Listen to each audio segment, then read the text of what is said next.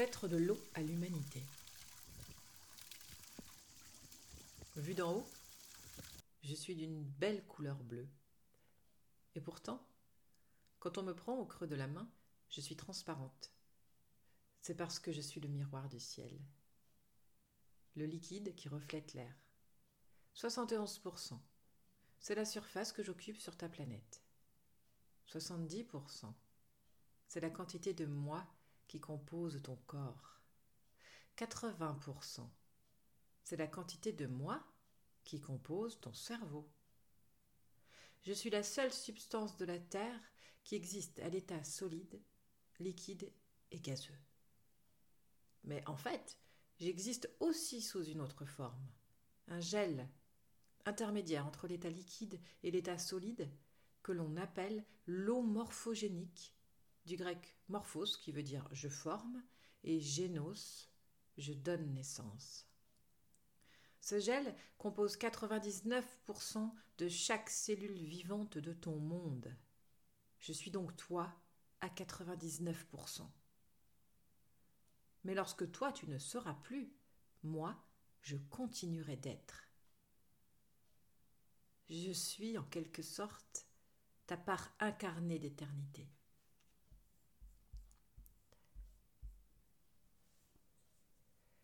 Toutes les substances liquides de la planète qui gèlent se contractent et donc diminuent de volume. Moi, non. Moi, je grossis. C'est pour ça que tes bouteilles que tu oublies dans le congélateur éclatent. Je suis le berceau de la vie. Il n'y a pas de vie qui ne démarre en mon sein. Toi-même, tu démarres dans le liquide amniotique au creux du ventre de ta mère.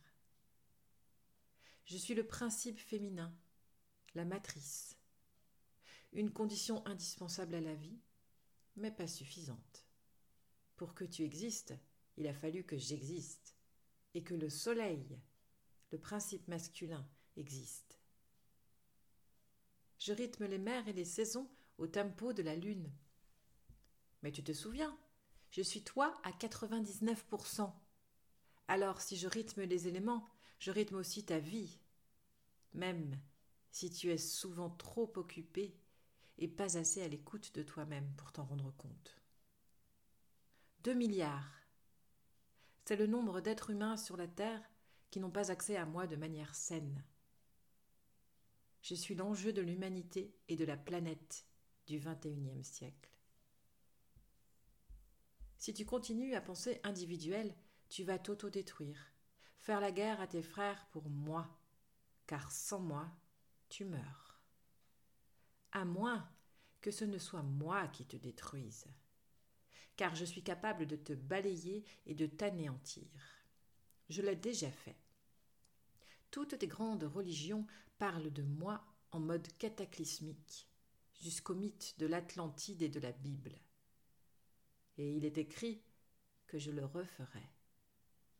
À vrai dire, j'ai déjà commencé je suis capable de te détruire de manière plus discrète, plus pernicieuse, juste en te rendant ce que tu m'as donné.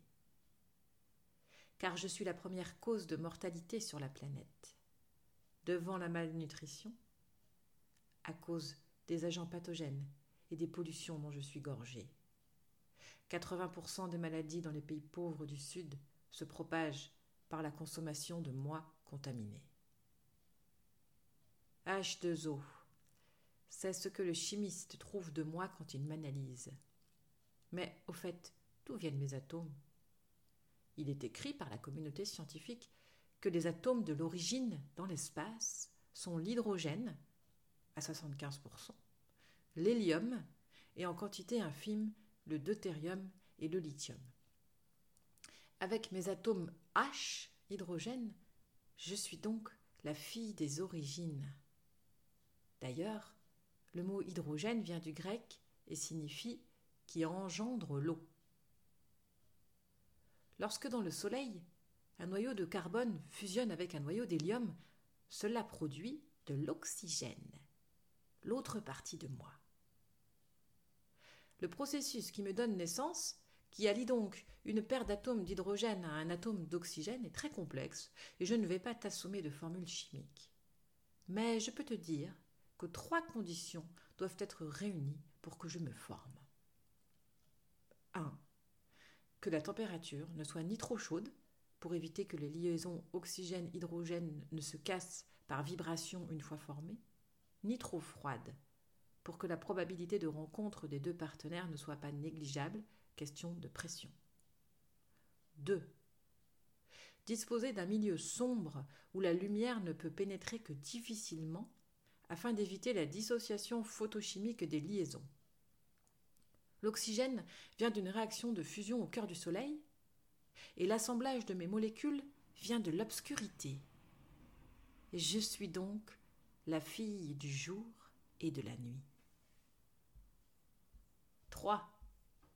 Présence d'une surface solide pour que je ne m'échappe pas dans le milieu interstellaire après ma formation. Un monsieur de ton espèce, Albert Sainte-Georgie, prix Nobel de médecine et de physiologie en 1937, a dit de moi, en 1972, La vie, c'est de l'eau dansant sur la mélodie des solides. Je répète, la vie, c'est de l'eau dansant sur la mélodie des solides. Je suis en effet arrivé chez toi via des météorites qui ont permis que je me transforme en liquide et que je donne naissance à tes océans. Mais tu sais quoi? Ça continue, tous les jours. Ta planète est percutée par 5 à 30 comètes en une minute, qui contiennent, pour certaines, de l'eau. Ces trois conditions sont réunies dans ce que l'on appelle les nébuleuses, qui sont de gigantesques nuages de gaz et de poussière où se forment les étoiles et plus tard les planètes. Naître poussière, redevenir poussière. Un peu de Tao chinois maintenant. Le Tao a produit un. Un a produit deux. Deux a produit trois. Trois a produit toutes les choses. Toutes les choses doivent laisser derrière elles l'obscurité qui leur a donné naissance et aller de l'avant pour embrasser la clarté au sein de laquelle elles viennent d'émerger, en étant harmonisées par la respiration de la vacuité.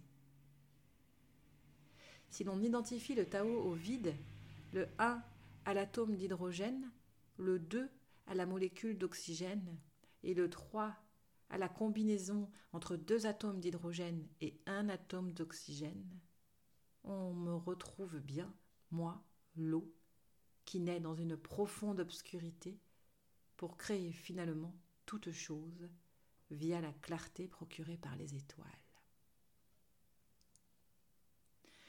Mais ma puissance et ma singularité ne résident pas dans ma formule chimique.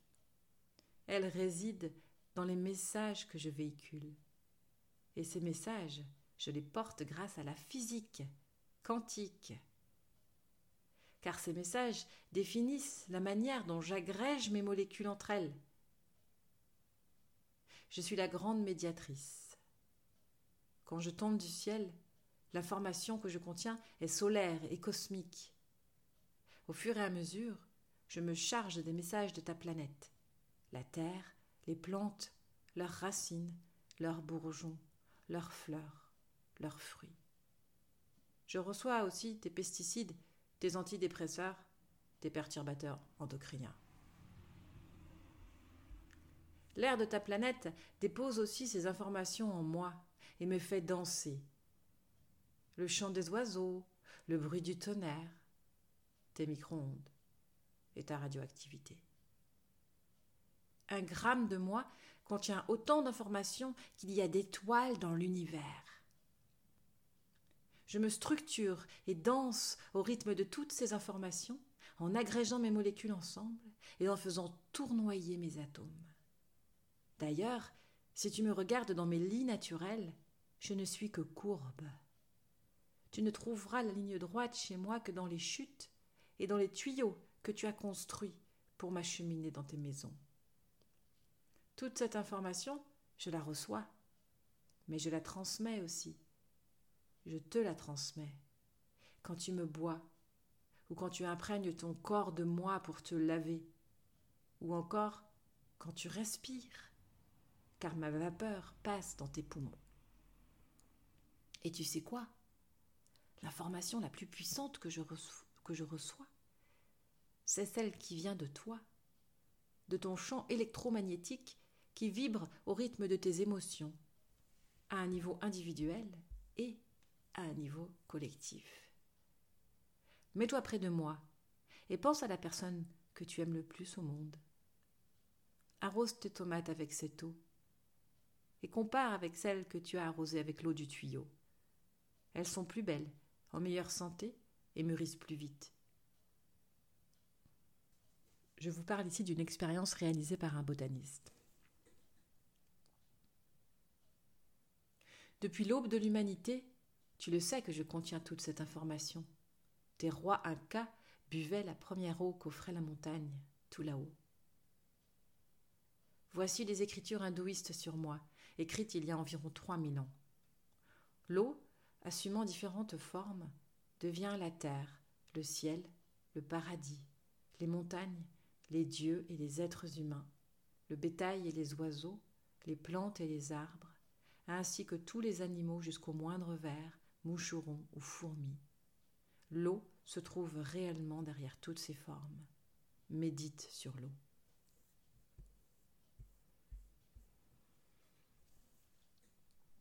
Tes Égyptiens avaient saisi mon importance et ma sacralité.